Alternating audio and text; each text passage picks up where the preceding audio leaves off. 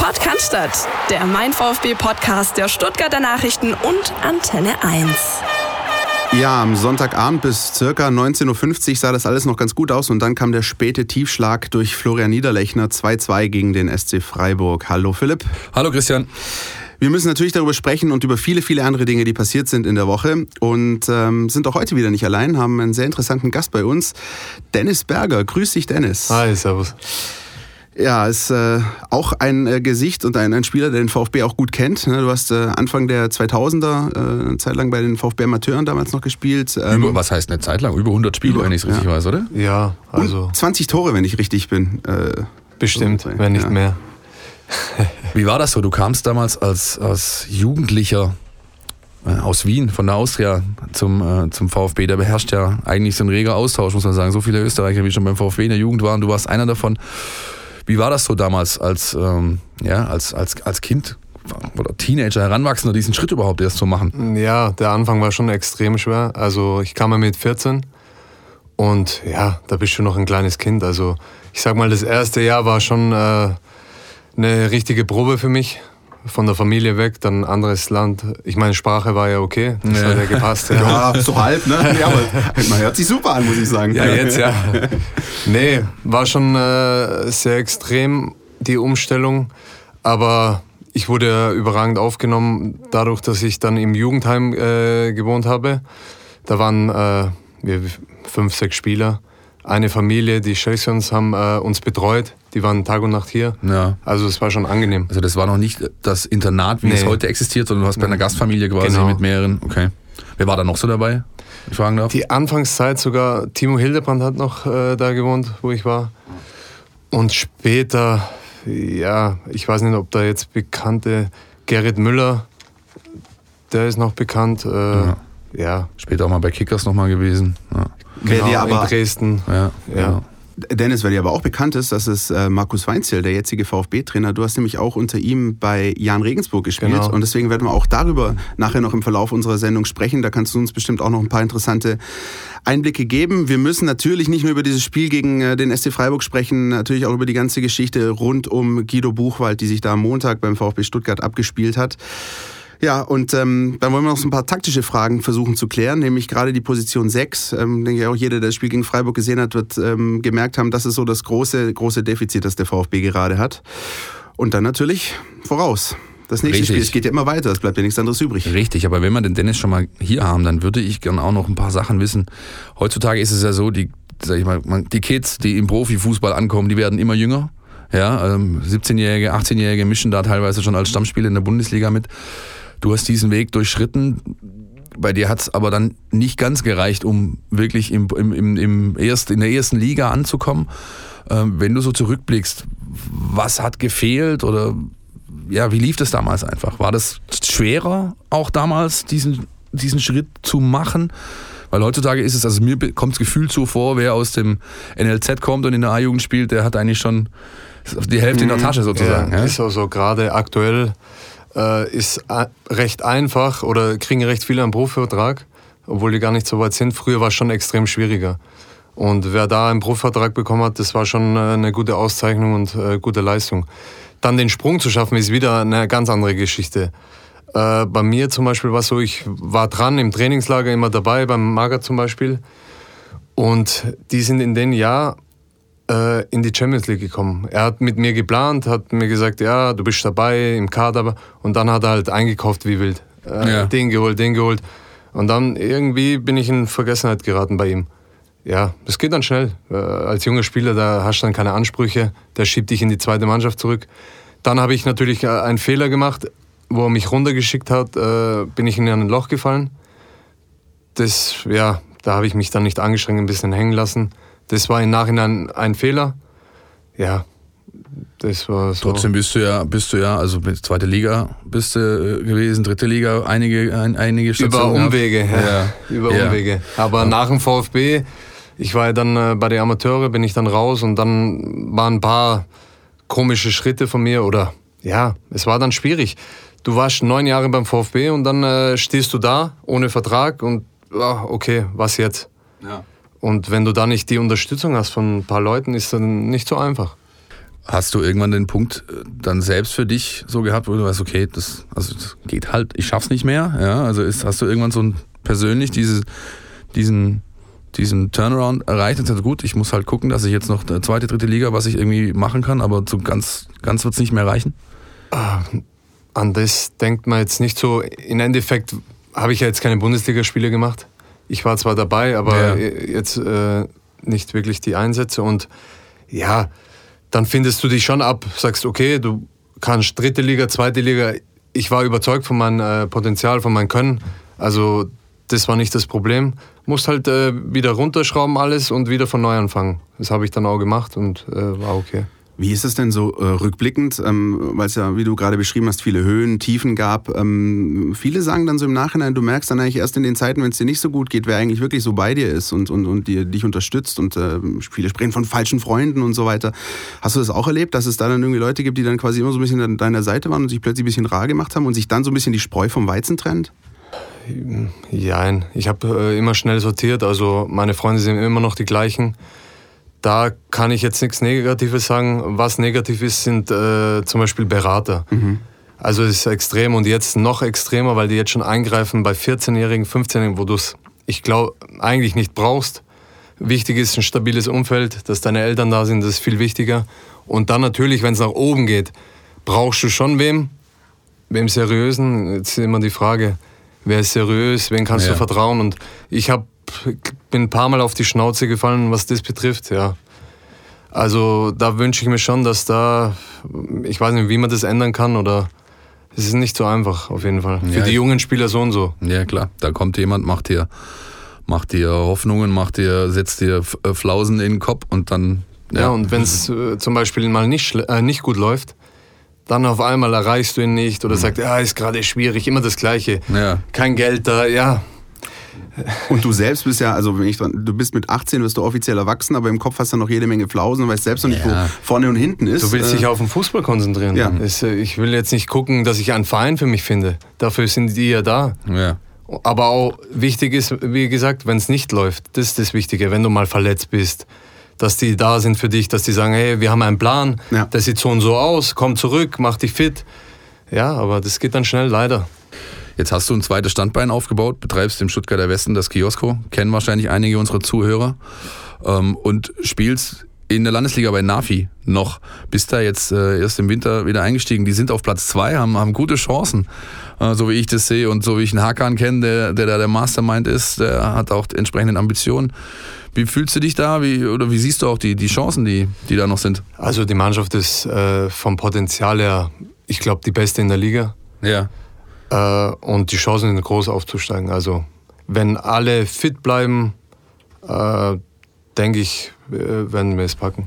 Macht das für dich auch dann trotzdem, also wenn du, du hast, den, du hast auch schon den Dreier vorne dran stehen, ja, und es ist halt auch jetzt mal in Gänsefüßchen nur Landesliga, aber trotzdem ist, ist für dich der sportliche Anreiz noch da? Was? Ja, auf jeden Fall. Ich bin, habe einen kurzen Schritt gemacht in äh, äh, Kreisliga ja. nach Bonn-Land, ja. ah, äh, Botnang, ja. ASV Botnang. Und das war ein zu großer Schritt. Ja. Ich habe es gemacht wegen meinem Geschäft, äh, ja. weil ich nicht mehr so viel Zeit hatte. Dachte ich, ich äh, trete kürzer, ein bisschen niedriger, keinen Aufwand, aber das Niveau war mir doch zu schwach. Äh, ja, und deswegen habe ich gesagt, wenn ich noch ein bisschen weiterspiele, muss das Niveau da sein. Ja, das ist natürlich bitter für mich, weil ich habe vor zwei Jahren mit der Eintracht noch gegen Bodenang gespielt. also, passiert. Ähm, lass uns doch mal zum Spiel kommen. Äh, das zurückliegende. Und zwar zum VfB-Spiel. Ja, richtig. Ja. Hast du es gesehen, Dennis? Ja. Also Und Eindrücke, wie hast du es so wahrgenommen? Ja, wie fast jedes Spiel.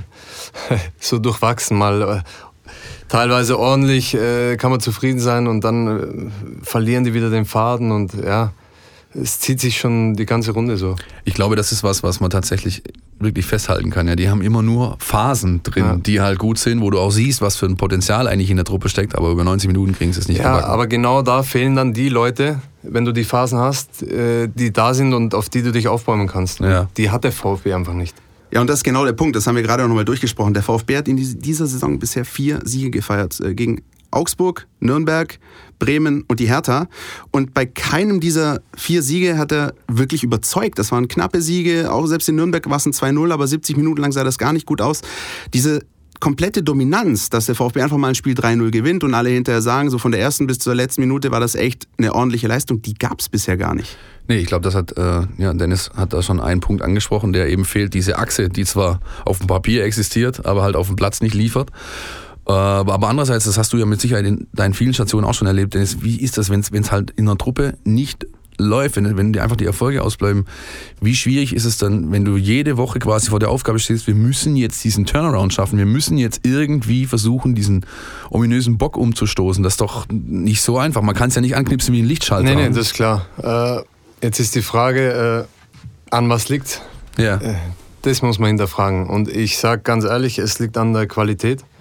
Äh, man kann, man gibt zum Beispiel, man holt junge Spieler mit hohen Ablösen und gibt denen eigentlich schon den Druck, du musst jetzt äh, sofort äh, abliefern. Aber ja. das geht gar nicht. Die, die haben nicht mal, der Maffeo zum Beispiel, hat er nicht mal in der Premier League, glaube ich, gespielt oder ein, zwei, wenn überhaupt. Nee, hat er nicht. Er hat in, in, in, Wie soll das sofort ja. funktionieren? Die Sprache kann er nicht, neue Mannschaft und jung ist auch. Du musst denen, wenn, Zeit geben. Und das ist das falsche Signal auch mit den jungen Spielern. Also jetzt abgesehen von diesem Sprachenproblem, das du ja nicht hattest, aber erkennst du dich da ein bisschen wieder? Fühlst du da ein bisschen mit, wenn dann so ein, so ein junger Spieler aus Spanien, Kroatien oder sonst wie kommt mit, mit 19, 20 Jahren und denkst auch so, hm, ist halt nicht so einfach. Das auf jeden Fall. Äh, es ist immer, du brauchst immer deinen Anlauf, wenn du, egal wo hinkommst, zu einer neuen Mannschaft. Wie du aufgenommen wirst, ich denke, da werden die kein Problem haben. Aber es ist immer noch eine Bundesliga und das vergessen dann viele. Wenn die dann holen junge Spieler, nochmal, wenn die in die dritte Liga kommen, zweite Liga, dann könnte man die eher einbauen. Aber eine Bundesliga ist schon eine andere Hausmarke. Ja, das muss, hat er schon nicht unrecht. Du mhm. wirfst die Jungs ins kalte Wasser ja. und sie müssen sofort schwimmen. Wenn es nicht funktioniert, hast du keinen, der, äh, der, an dem sie sich aufrichten können. Und ja, genau. dann sind wir wieder bei der Achse. Und, und nicht jeder ist irgendwie so ein Jaden Sancho, der quasi einfach ja, reinkommt und ja, dann einfach komplett nein, das, das, sind Ausnahmen der Regel, Leute. Ja. Also so, so realistisch muss man und sein. Und er hat aber auch die Zeit bekommen. Ja. Im ersten Jahr war auch ein bisschen Piano. Ja. Äh, was ich noch dazu sagen wollte, was extrem ist, also ich finde immer, wenn du Erfolg haben willst, ist wichtig eine Abwehr. Ja. Und jetzt zum Beispiel, die holen jetzt einen 18-Jährigen aus der Türkei. Alles gut, der kann top sein oder ein Talent sein, aber die hauen ihn gleich rein und vermischen wieder alles. Normal in der Vorbereitung musst du schon alles, äh, deine Viererkette muss stehen, die Abläufe, die haben gar keine Abläufe. Wie soll das funktionieren? Ich kann es mir nicht vorstellen. Sieht man ganz oft, äh, da kommt man dann auch zum Thema Spieleröffnung. Wenn sie dann mal irgendwie einen Ball gewonnen haben, der dann ballführende Spieler und der weiß gar nicht, was passiert äh, oder wo er hin soll. Dann manchmal nimmt er einfach den, quasi den Scheuklappen und läuft halt mal nach vorne und mal gucken, was passiert.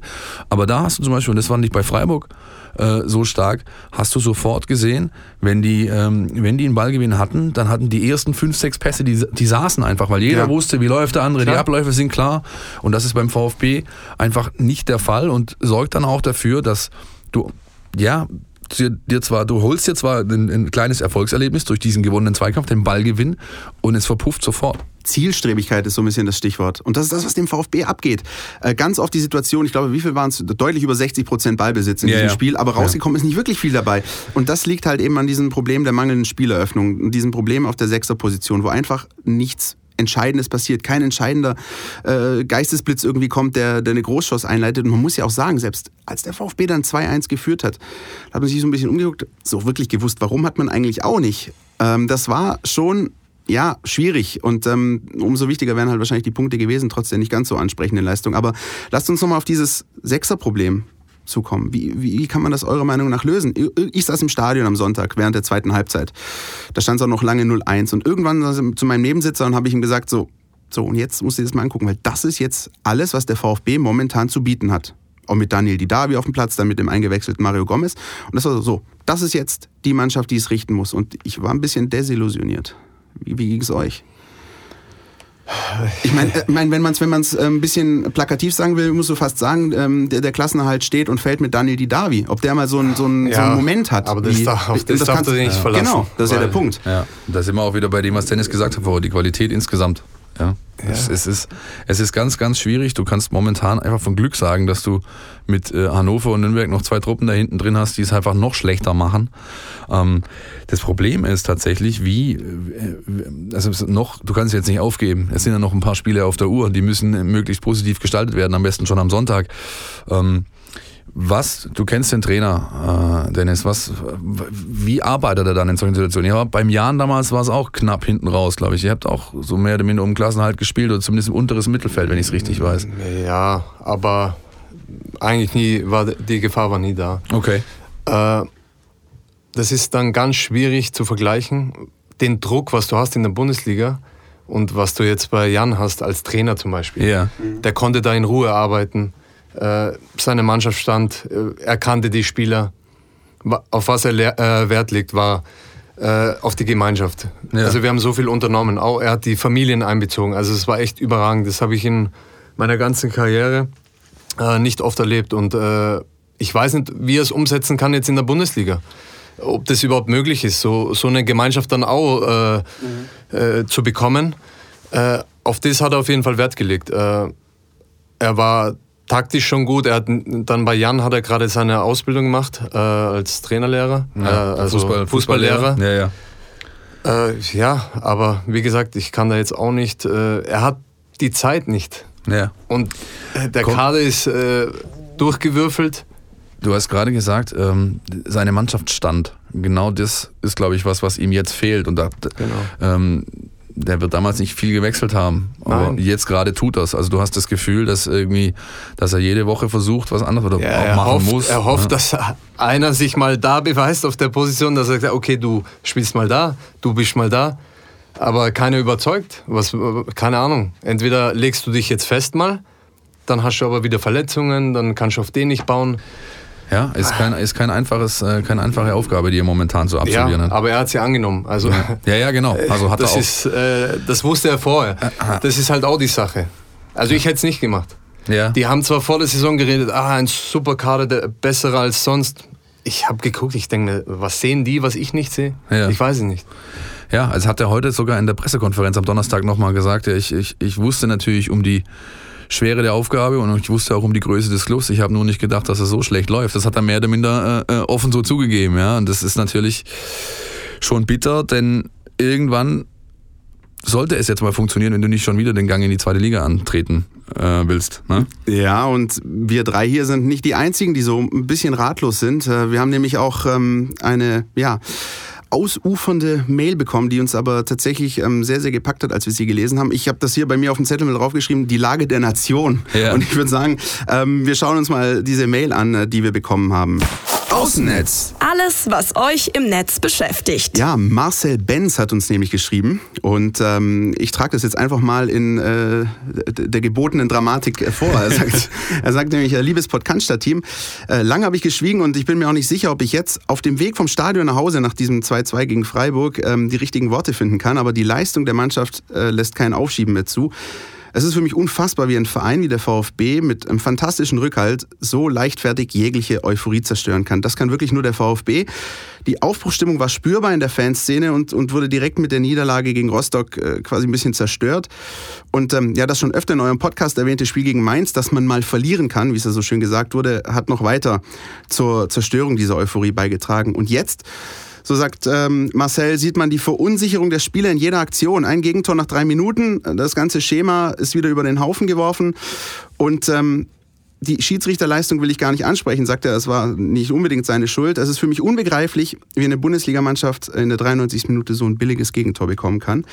Spätestens mit dem Unentschieden hat der VfB den Freiburg, äh, gegen Freiburg hat der VfB den Rückhalt in der Fanszene seiner Ansicht nach verloren und er stellt offene Fragen einfach mal so in den Raum. Das sind ähm, die Fragen, die ja, sich wahrscheinlich auch viele stellen. Ist Weinziel der richtige Trainer? Könnte möglicherweise echt noch ein Trainerwechsel einen Impuls liefern?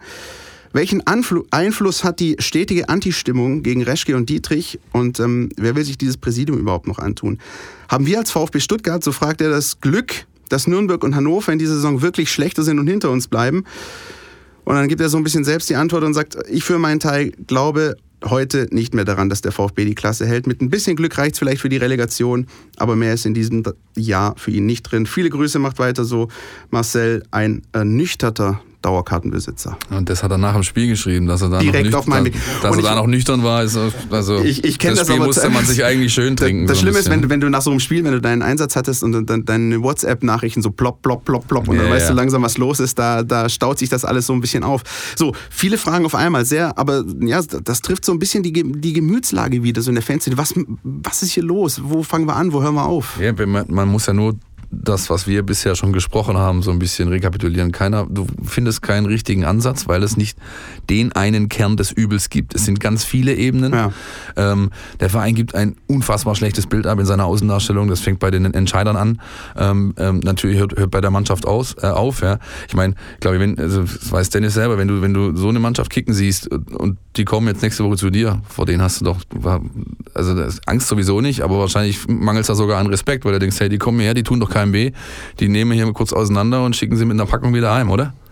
Ja, gebe ich dir recht. Äh, jetzt ist natürlich, äh, die müssen sich äh, klar machen, wenn die jetzt weiter so Unruhe reinbringen, auch wie, wie angesprochen, wie er sagt, mit Reschke und Dietrich, dann wird es noch extremer. Jetzt war der Vorfall mit dem Buchwald auch noch. Ja. Das schadet natürlich auch.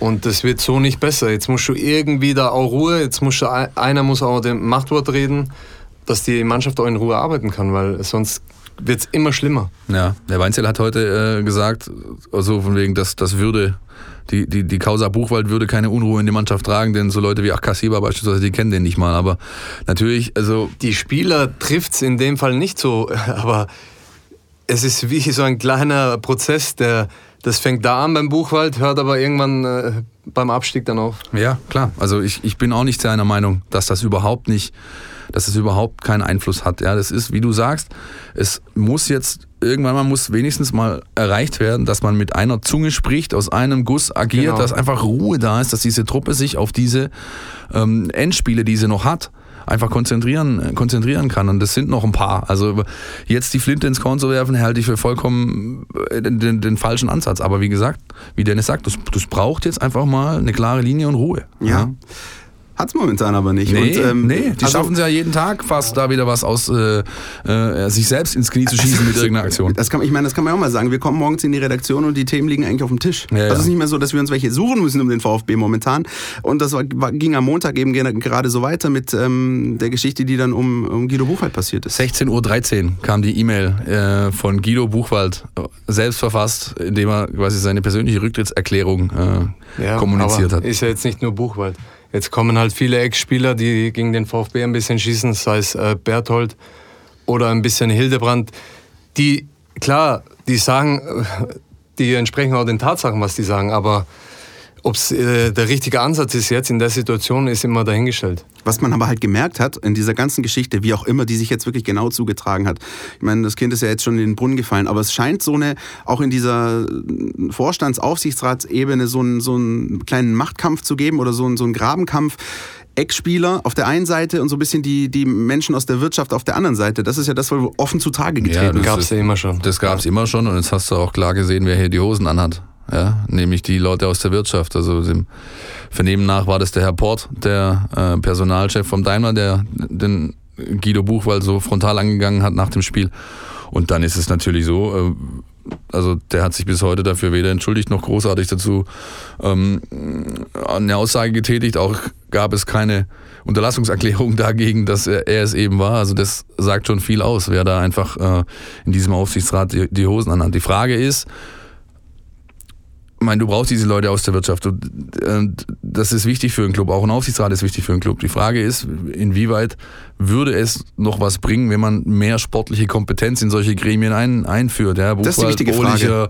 Ähm, ähm, waren die zwei, waren die zwei in diesem Gremium. Dann hast du noch einen Thomas Hitzesberg, der im Präsidium sitzt. Aber das ist es dann halt schon gewesen. Ja, und äh, ist die Frage, kann ein eigentlich ein Aufsichtsrat, der beaufsichtigt. er soll ja nichts entscheiden. Also was, äh, wo setzt er da an? Ich glaube, es wäre der falsche Weg, jetzt danach zu schreien, wir brauchen mehr Ex-Kicker in diesem Aufsichtsrat, sondern du musst eigentlich eher es schaffen, der Ebene derer, die, die, äh, die entscheiden, ja, die die Spieler holen und, und, und Spieler verkaufen, die einen Kader zusammenstellen, den Leuten äh, jemand an die Seite zu stellen, der, der sein Handwerk versteht und der, der eine entsprechende Meinung hat und entscheiden darf. Wird, Ja. ja. Guter Hinweis übrigens an der Stelle, äh, Herr Meisel. Wir haben auf unserer Seite Stuttgarter Nachrichten, die übrigens auch für euch mal zusammengefasst. Zum einen nochmal die Rekapitulation dieses ganzen Geschehens äh, in den VIP-Bereichen am Sonntagabend im Stadion und dann vor allem noch so ein kleines Frage- und Antwortstück. Was sind eigentlich die Kompetenzen des Aufsichtsrats? Also ja. was, was sind eigentlich seine Aufgaben und was sind vor allem auch nicht seine Aufgaben?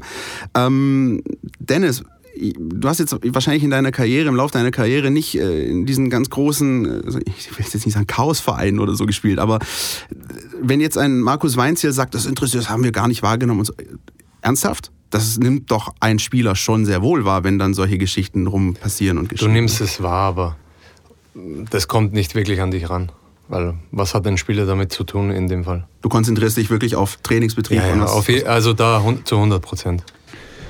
Tja, das bringt uns. Dann, dann, beschäftigen wir uns jetzt auch damit, mit dem, was auf dem Platz ja, so ist. Das bringt uns eigentlich schon genau. Das bringt uns zum nächsten Spiel. Und nochmal, da haben wir vorher schon so ein bisschen äh, daran gestreift, zu, zu der zentralen Frage, wer denn jetzt die Sechserposition oder von mir aus, wenn es eine Doppel-6 sein soll, wer, wer denn da jetzt ähm, das begleiten soll. Weinzel hat in dieser Saison schon mehrere Duos ausprobiert, hat da viel gewürfelt, hat auch mal äh, auf 4-1-4-1 es probiert und mit einem einzelnen äh, Mann vor der Abwehr und äh, zwischen den beiden Viererketten gespielt.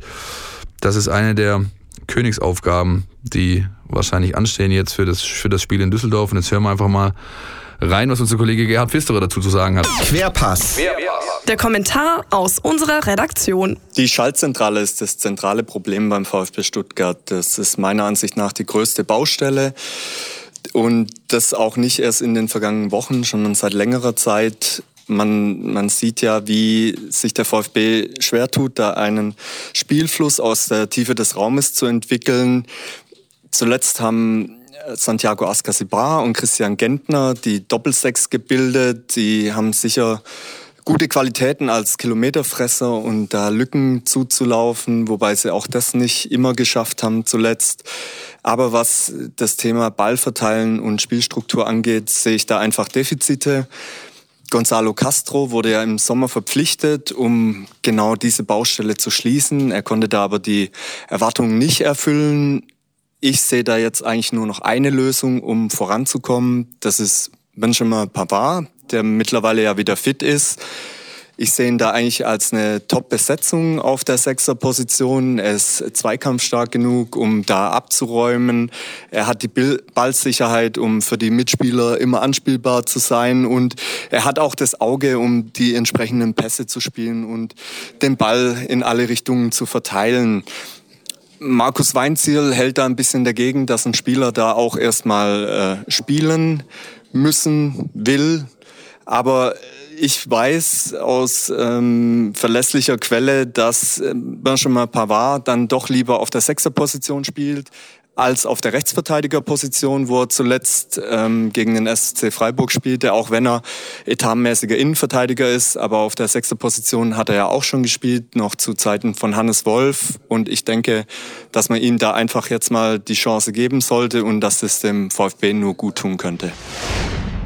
Dennis, teilst du diese Meinung? Nein. Nein? Nee. Also so wie er das sieht, so überzeugt er ist, glaube ich das nicht. Äh, Pavard, ganz klar, ist ein starker Spieler, aber ich glaube jetzt nicht, dass er dir auf der 6 genau das bringt, was du erwartest. Kann sein, was äh, vielleicht einen Abräumer betrifft, aber was Spielaufbau äh, und dass er alles sieht und die Traumpässe macht, das denke ich eher nicht. Also, und du verlierst dann auch in der Abwehr einen guten Spieler. Okay, gehst du das Argument aber mit, dass diese Schaltzentrale der Hebel sein kann fürs VfB-Spiel insgesamt? Mm, jein, weil äh, wenn du dich jetzt darauf festlegst, hast du ein Problem, weil du hast ja keinen. Ja. Also musst du davon wegkommen. Ja. Und es gibt noch genügend andere, andere Baustellen in der ja. Truppe. Eine andere Alternative, die auch mal so hin und wieder genannt wurde, war Daniel Didavi ein bisschen zurückzuziehen und da spielen zu lassen. Wie seht ihr das? Ist okay, der kann das Spielaufbau machen, alles gut. Nur äh, wie oft spielt er? Wie oft, äh, weißt Du musst dich dann auf ihn verlassen können. Wenn du jetzt das Spiel auf ihn lenkst oder auf ihn aufbaust und dann fehlt er dir, was machst du dann wieder? Überleg mal, überleg mal du setzt dann die Davi jetzt auf die 6 und der muss plötzlich seine 12 Kilometer laufen pro Spiel. Das macht er keine 30 Minuten, ja, weil er einfach nicht die Wettkampfhärte hat. Die kann er auch gar nicht haben. Nach der Historie seiner Verletzung nee, jetzt klar. in dieser Saison. Das kann er, dazu, das ist er nicht zu leisten imstande. Da muss man einfach ähm, so offen und ehrlich sein. Ist denn das Spiel in Düsseldorf ähm, schon das Schicksalsspiel für Weinziel? Denke ich nicht. Äh, aber es ist natürlich ein extrem wichtiges Spiel wieder, weil Düsseldorf äh, Konkurrent ist. Äh, ja, aber ich denke nicht, dass äh, Weinz sein letztes Spiel ist. Ich weiß auch nicht, ob er jetzt wirklich, ob die jetzt schon suchen äh, nach einem neuen Trainer. Da habe ich auch noch nichts mitbekommen, aber es geht dann recht schnell. Wie heißt es dann so schön, ähm, es wäre grob fahrlässig, wenn wir uns nicht schon nach Alternativen umgesucht hätten. Ja, Irgendwann dann so in zwei da bin Wochen. Ich nicht, so. Da bin ich nicht Dennis Meinung. Ich glaube, die haben sehr wohl schon Gespräche geführt. Ja. Ich meine, wenn du die Bilanz anschaust, die Weinziel jetzt hat, ja, äh, aus den Spielen, die er, die er Trainer war, das ist ja, das ist ernüchternd, das ist fast ja. schon eigentlich vernichtend. Ja. Aber da haben wir es wieder mit der Zeit gegeben. Ja klar, du hast keine Zeit in dem Fall. Äh, und jetzt ist wieder das andere, wo ich jedes Mal sage, wenn jetzt ein Trainer rausfliegt Jetzt hast du immer die gleichen Trainer auf dem Markt. Wen ja. holst du jetzt wieder? Es sind immer ja, die gleichen. Und, ja, du kannst jetzt nur noch den, du kannst den, nur noch einen Feuerwehrmann. Äh, Aktionismus, purer ja, Aktionismus. Genau, ich bin. Ich, ich sage, ich nochmal, ich möchte betonen, ich sage nicht, dass ich das für richtig halte, äh, den Trainer zu wechseln. Im Gegenteil. Äh, meiner Ansicht nach musst du das jetzt durchziehen mit dem, mit dem Konstrukt, so wie es jetzt existiert. Ähm, aber ich glaube, dass sie da unten schon so äh, das Nervenflattern haben, dass sie auf jeden Fall Alternativen äh, ausloten. Ja, das muss ja nichts heißen. Bestimmt. Äh, ja. Also ich bin der Meinung, ähm, ich, ich kann noch nicht in die Glaskugel schauen, aber wenn das je am Sonntag schief geht und wenn es auch noch möglicherweise krachend schief geht, dann ähm, erwarte ich am Montag am Cannstatter Vasen Domino Day. Jetzt wollen wir aber erstmal hören, was Markus Weinzel von dem Spiel erwartet und wie er die Fortunen sieht und ob da, ja, wie die Rollenverteilung einfach so aussieht. Ja, sie haben eine Außenseiterrolle. Also ich glaube, dass es klar ist äh, also von der ganzen Herangehensweise, dass das äh, ganz eine andere Situation ist äh, für Düsseldorf äh, wie für den VfB Stuttgart, weil die äh, da unten drin und denken sich jeden Tag, alles ist gut und wir schaffen das trotzdem. Und bei uns ist es so, äh, dass jeder im Umfeld und wir auch intern natürlich sagen, um Gottes Willen, mit der Situation haben wir eigentlich gar nichts zu tun. Aber das ist ein Fehler und das ist eine ganz andere Herangehensweise. Da lässt sich sehr viel leichter spielen, wenn du äh, wenn du wenn du verlierst äh, äh, und sagst, naja, gewinnen wir halt das nächste. Und bei uns ist es so, um Gottes Willen, wir haben verloren. Und so kommt man dann in so einen Kreislauf rein im Laufe der Saison. Also ich habe jetzt die, die Anfangs, das Anfangsszenario der Saison beschrieben. Und ähm, das ist äh, natürlich viel schwieriger und äh, ganz andere, viel angenehmere Herangehensweise als Außenseiter. Ist so, glaube ich, gehen wir alle d'accord. Ist aber am kommenden Sonntag, glaube ich, scheißegal. Also ob jetzt Düsseldorf Außenseite ist oder der VfB Favorit oder sonst wie musst du, ich meine, ein Blick auf die Tabelle reicht. Das sind momentan sieben Punkte Vorsprung, die Fortuna Düsseldorf auf den VfB hat ja, sie können aus dieser befreiten Situation aufspielen schon die ganze Saison, aber das macht sie jetzt auch nicht mehr anders. Es mag sein, dass es egal ist, ja, oder egal sein sollte, aber ich glaube, für Düsseldorf spielt es schon eine Rolle. Ja, ja definitiv. Die sind einfach, die sind das gewohnt, ja, dass ihnen auch mal, dass sie auch mal eine Rasur bekommen, so wie jetzt gegen Schalke im Pokal. Da haben sie mit, mit im Endeffekt drei Standardsituationen das Spiel verloren, da stand's, war es zur Halbzeit gelaufen, aber die lassen sich davon halt nicht um äh, umhauen in irgendeiner Hinsicht. Absolut und punkten genau mit dieser Mentalität gegen Dortmund und Bayern beispielsweise. Also das ist das, was die so die ganze Saison mitnehmen. Und das sollte sich schnell der VfB aneignen. Ja. Um das geht's. Und ich finde es ein bisschen zu einfach gesagt, ja, die haben, äh, die sind das gewohnt, die wissen das. Ja, und der VfB, der muss es schon längst wissen. Ja, ja, aber wie, wie, wie, also das ist für mich dann auch eine Frage, dass, also einmal klar kann es der Trainer versuchen, von außen zu, zu forcieren, aber es muss natürlich auch aus der Mannschaft kommen. Wie, wie agiert man dann da in solchen Situationen, wenn man in so einer Situation steckt und in, als Truppe? Ähm, trifft man sich da mal quasi außerhalb der, der Trainingszeiten und, und lasst, mal, lasst es mal rauchen oder, oder wie? Man muss ja irgendwie versuchen, diesen Turnaround zu initiieren. Wie macht jetzt, man das? Ja, jetzt mal die Frage, wie es intern bei denen abläuft. Haben die überhaupt, äh, passt es bei denen? Wenn es nicht passt, klar, du machst Abende, triffst dich, unternimmst was, dass die Gemeinschaft gut ist. Aber ich, ich denke nicht, dass untereinander irgendwas äh, nicht passt. Das Problem ist, dass du keine Leute hast, die jetzt das in die Hand nehmen und einer vorausgeht. Das, da ist keiner einfach da. Und da können sich die Jungen an keinen festhalten. Wenn ich überlege, früher, äh, wo ich bei den Profis war, da waren Typen wie Bordon, Mera, Balakov, äh, Soldo. Da guckst du als junger Spieler auf. Wenn du jetzt zum VfB kommst als junger Spieler, wen nimmst du da als Vorbild? Ich, ich, wenn ich jetzt kommen würde, ich hätte keinen. Ja. Der, sehr interessant. Also, da ist diese vielbeschworene Achse, die, die so genannt wird, ist deiner Meinung nach gar nicht so existent momentan. Nee, überhaupt nicht.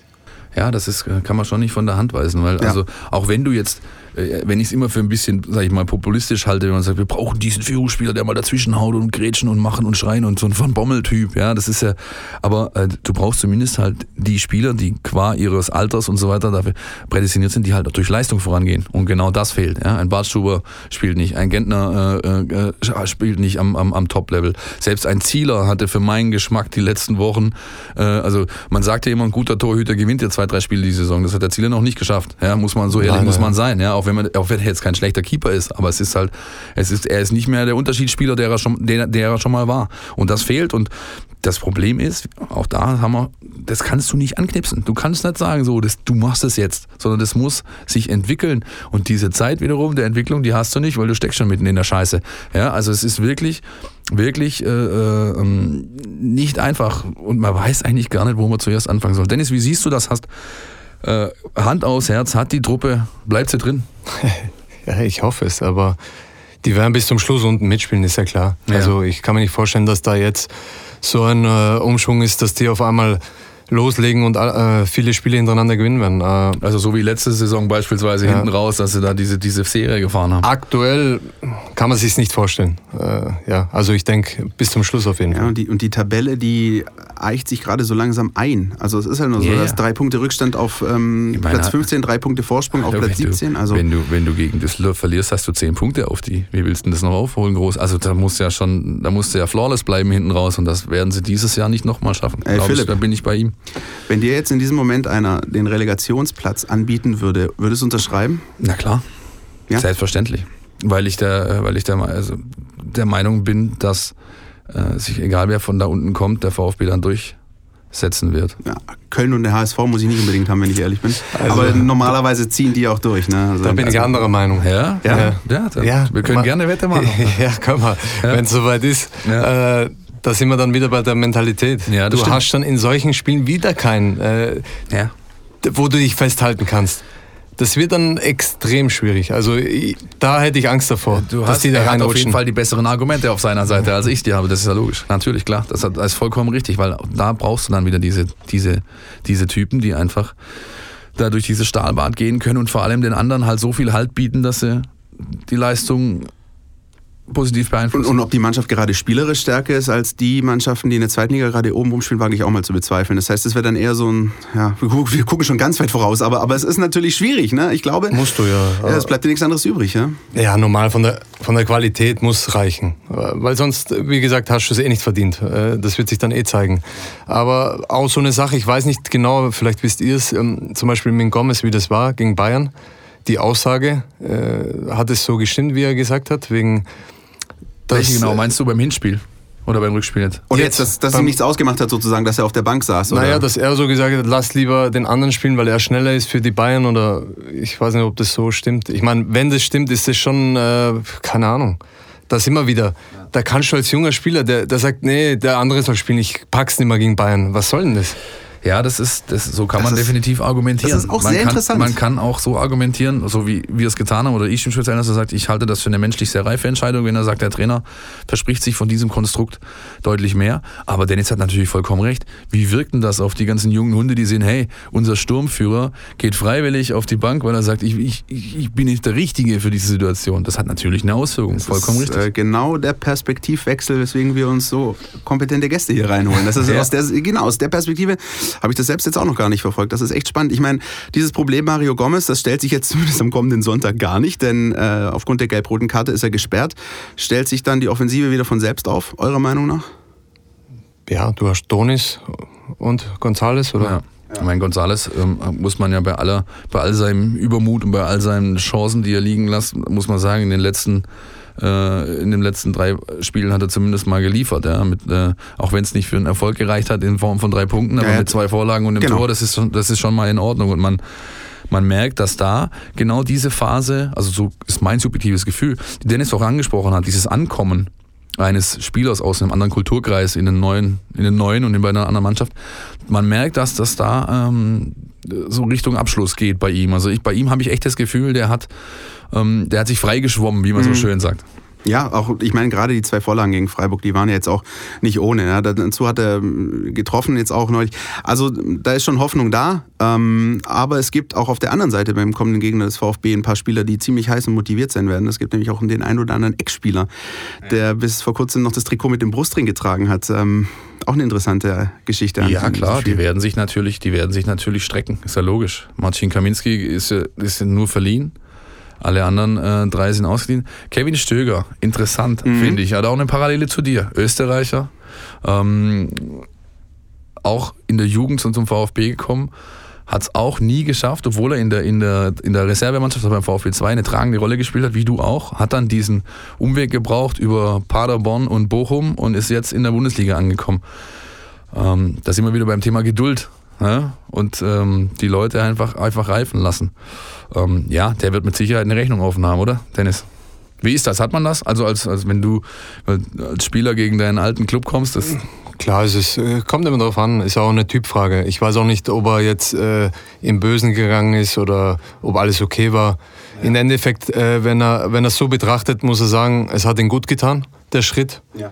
Also von daher dürfte jetzt auch, er wird sich freuen, und er wird sein Ding machen. Ich denke nicht, dass er ah, jetzt gegen den VfB irgendwas, dass er da beweisen muss. Glaube ich nicht. Ich finde zum Beispiel solche Personalien ganz spannend wie Jean Zimmer. Also so, so Spieler, die dann wirklich auch in der zweiten Liga eigentlich dauerhaft äh, so eingesetzt wurden und dann irgendwann ihnen so der Sprung so gefühlt, es wurde nie so gesagt, aber nie so zugetraut wurde und die jetzt trotzdem etablieren in der gleichen Spielklasse wie der VfB Stuttgart. Ja, ja, das ist dann schon spannend. Da, ähm, und vor allem, also sagen, lass mal Kevin außen vor, aber die, also Zimbo, äh, Marcin und Jean, das sind einfach Mentalitätsspieler. Aber ich hätte ihn auch nicht gehen lassen. Also ich mag solche Spieler, auf den kannst du dich verlassen. Der lebt dann immer für den Verein. Das siehst du den an, mhm. keine Ahnung. Und mir gefällt der. Der bringt Power rein. Ja. Ja, das bringt er jetzt bei Fortuna Düsseldorf. Ja. Bin mal gespannt, wie das am Sonntag läuft. Ja, wollen wir Tipps abfragen? So spontan? Der Gast? Bitte. da lacht er. Ähm, ja, ich bin mal 2-1 VfB. Mhm. Bitteschön, Chris. Oh. Ich muss ja. ja. War nicht. Äh ich ich glaube, ich befürchte, ähm, ich bin echt normalerweise eine Frohnatur, aber ich glaube, Düsseldorf gewinnt 1-0. Das ist auch mein Tipp, ja. Ich mhm. glaube nicht, dass der VfB es schafft. Ich glaube, er zerbricht an der Erwartungshaltung wieder einmal und ähm, hat damit endgültig, glaube ich, sein sein Schicksal besiegelt, dass es halt nur noch um äh, 15 oder 16 geht. Aber ich um dachte, ihr seid VfB-Fans. Ja, ja, aber das... Äh, Neutrale Beobachter. Nachdem du vorgelegt hast, können wir jetzt mal aus dem Nähkästchen... Nee, nee, nee. Also es ist... Ich, ich kann es mir momentan einfach schwer vorstellen, weil mir der... der dieser Hoffnungsschimmer fehlt. Du siehst einfach auf so vielen Ebenen nichts, was dir in irgendeiner Form... Äh, ja, die die Möglichkeit gibt, daran zu glauben, dass es dass einfach ein Turnaround kommt. Was einfach mal helfen würde, ja, um doch mal ein bisschen Optimismus reinzubringen, wäre halt ein frühes Tor. Wenn das irgendwie mal klappen würde, ja, dass du einfach mal, dass du in so ein Spiel reinkommst wie der SC Freiburg jetzt am Sonntag. Ich glaube, das würde schon extrem helfen innerhalb eines Spiels. Das hat man auch in der letzten Rückrunde gesehen. Das war ganz oft der Schlüssel. Ja, Im Endeffekt hat da fast in jedem Spiel gefühlt die erste Aktion gesessen. Gomez hat aus nichts Buden gemacht. Ja.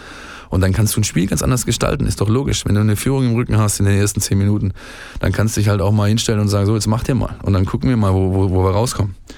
Gut, wir fahren noch einen Jingle ab, Dennis, ich erkläre es dir gleich. Entweder oder. Unser Podcast Tiki Taka. Ähm, du kriegst jetzt entweder oder Fragen gestellt und entscheidest dich und im Idealfall begründest du deine Entscheidung, warum du dich so entschieden hast. Ja? ja. Ähm, die erste, glaube ich, weiß ich, ähm, wie du dich entscheiden wirst. Kaffee Milch und Zucker oder blank? Blank. Siehst du? Habe ich nicht gewusst. Das habe ich tatsächlich gewusst. Ähm, ja, ein guter Kaffee braucht nichts, ne? richtig? Darf man nicht äh, kaputt machen. So sieht's aus. Lieblingsposition: Zentral oder auf dem Flügel? Flügel. Ja? Immer schon. Immer schon gewesen? Hat Ausgebildet worden, längs Mittelfeld. Ja. Dann später rechts, links, ändert nichts. Ändert nichts. Nee. Er hat einen linken Fuß, er hat einen rechten Fuß. Ja. er geht links vorbei oder er geht rechts vorbei. Ja, ja. Ähm, die Stadt der Wahl, Wien oder Stuttgart? Ja, ganz klar Wien. Ja? Ja. Ja, ist schon stark. Da, ist da ein, geht nichts drüber. Ja, ist ein, ist ein sehr nettes Städtchen. Ich war letztes Jahr auch äh, zum ersten Mal, muss ich sagen, dort über mehrere Tage und habe mich sehr, sehr wohl gefühlt. Es war schon überragend. Und das ist ja ganz oft, wenn du in die Stadt kommst, hast du ja erstmal so ich muss erst mal gucken, ja, wenn du eh nur Tourist bist und so. Aber da habe ich vom, also ich bin quasi aus dem, ich, kam, ich bin im Zug hingefahren, ich kam aus dem Zug raus, aus dem Bahnhof und dachte, alter geil. Mhm. Ja, ja, ist schon stark. Super, hast du schon überlebt? Guck mal. Ne? Gewinnspiel, letzte Woche. Oh ja, haben wir auch noch. Da war noch was, da war noch was. Die Mein VfB Fangfrage. Hier gibt's was zu gewinnen. Die Auflösung unserer Fangfrage von letzter Woche, die ging darum, äh, um die Duelle gegen den SC Freiburg. Welcher ehemalige VfB-Stürmer da historisch gesehen die meisten Buden gemacht hat, das wussten einige, aber lang nicht so viele, wie ich dachte. Das war nämlich Martin Harnik der jetzt noch für den SV Werder Bremen äh, stürmt, der hat neun Buden insgesamt gemacht in den Duellen gegen Freiburg. Gefühlt konntest du, also das war die, eine Safe Bet, wenn du zu deinem Wettanbieter des Vertrauens gegangen bist und gesagt, hey, Harnik, also Spiel gegen Freiburg stellen, Harnik macht der Bude. Ja. Da konntest du eigentlich immer ganz gut absahen. Gut, wir wollen natürlich noch ähm, eine neue Fangfrage stellen für die kommende äh, ja, für die Woche jetzt und ähm, ihr habt die Chance, dank der Unterstützung von Krombacher ein VIP-Paket zu gewinnen für das nächste Spiel. Da sind also zwei Karten enthalten, da ist ein Parkschein enthalten, da ist der freie Zugang zum VIP-Bereich, Schnittchen, Häppchen, Prosecco, alles, was ihr euch so vorstellen könnt, was man so anscheinend, ähm, wie die Kim letzte Woche gesagt hat, rund um ein Fußballspiel braucht. Ja, stimmt. Ähm, das, das, gibt's da. Die Frage ist, äh, dreht sich um Ralf Rangnick, äh, der Trainer von äh, Leipzig. Ralf Rangnick, der wurde als VfB-Cheftrainer im Februar 2001 entlassen. Und zwar nachdem man aus dem UEFA Cup ausgeschieden ist. Ich möchte wissen, welcher Verein es war, gegen den der VfB Stuttgart aus dem UEFA-Pokal ausgeschieden ist. Wenn ihr die Antwort wisst, wie immer, bis nächsten Montag eine E-Mail schreiben, 14 Uhr, an info.meinvfb.de mit der Antwort und natürlich mit eurer postalischen Adresse, Telefonnummer, Name, damit man euch kontaktieren kann und den Gewinn dann auch entsprechend zusenden können. Ich mag das, diesen, diesen kleinen gesunden Zynismus bei den Fragen. Der VfB spielt gegen den Abstieg und du stellst Fragen zum Europapokal. Das ist, das ist ja, schon gut. Ja. Ein bisschen, äh, da hast mir doch meine Freude. Ja, ist gut. Ich finde es stark. Soll ich schon die Antwort geben oder? Na, na, na, ah, okay. das machst du. Darfst uns zumindest mal, du darfst zumindest mal uns irgendwie per Nicken oder Kopfschütteln zeigen, ob du es weißt. Er weiß es nicht. Okay. Ah, äh, ich hab, äh er weiß es doch. Ah. wir, werden dann nachher, wir, werden dann, wir werden dann nachher draußen drüber sprechen. Ähm, ja, für bleibt mir eigentlich nur zu sagen, herzlichen Dank, Dennis. Es hat großen Spaß gemacht. Danke auch. War tatsächlich ähm, super interessante Erkenntnisse, auch so, ja, im Verlauf, was sich in einer Karriere so abspielt, Höhen, Tiefen. Also, das hat uns, glaube ich, großartigen Spaß gemacht ja. und jederzeit wieder. Also, das, ähm, das sind sehr spannende Einblicke gewesen. Ja, wir haben ja jetzt quasi schon eine Wette geschlossen. Das heißt, wenn dann ein Relegationsspiel anspielt, dann, dann, treffen, wir uns wieder. Dann, dann treffen wir uns wieder hier. Ist doch ganz einfach. Unbedingt. Wunderbar. Dann wünschen wir euch, uns allen, ein schönes Wochenende und dem VfB, ja, viel Erfolg in Düsseldorf. Wir hoffen das Beste. Ja, ja die Hoffnung stirbt zuletzt. Boah, ja. Und jetzt machen wir Schluss. Ja. Tschüss. Ciao. Ciao. Cannstatt, der Mein VfB Podcast der Stuttgarter Nachrichten und Antenne 1.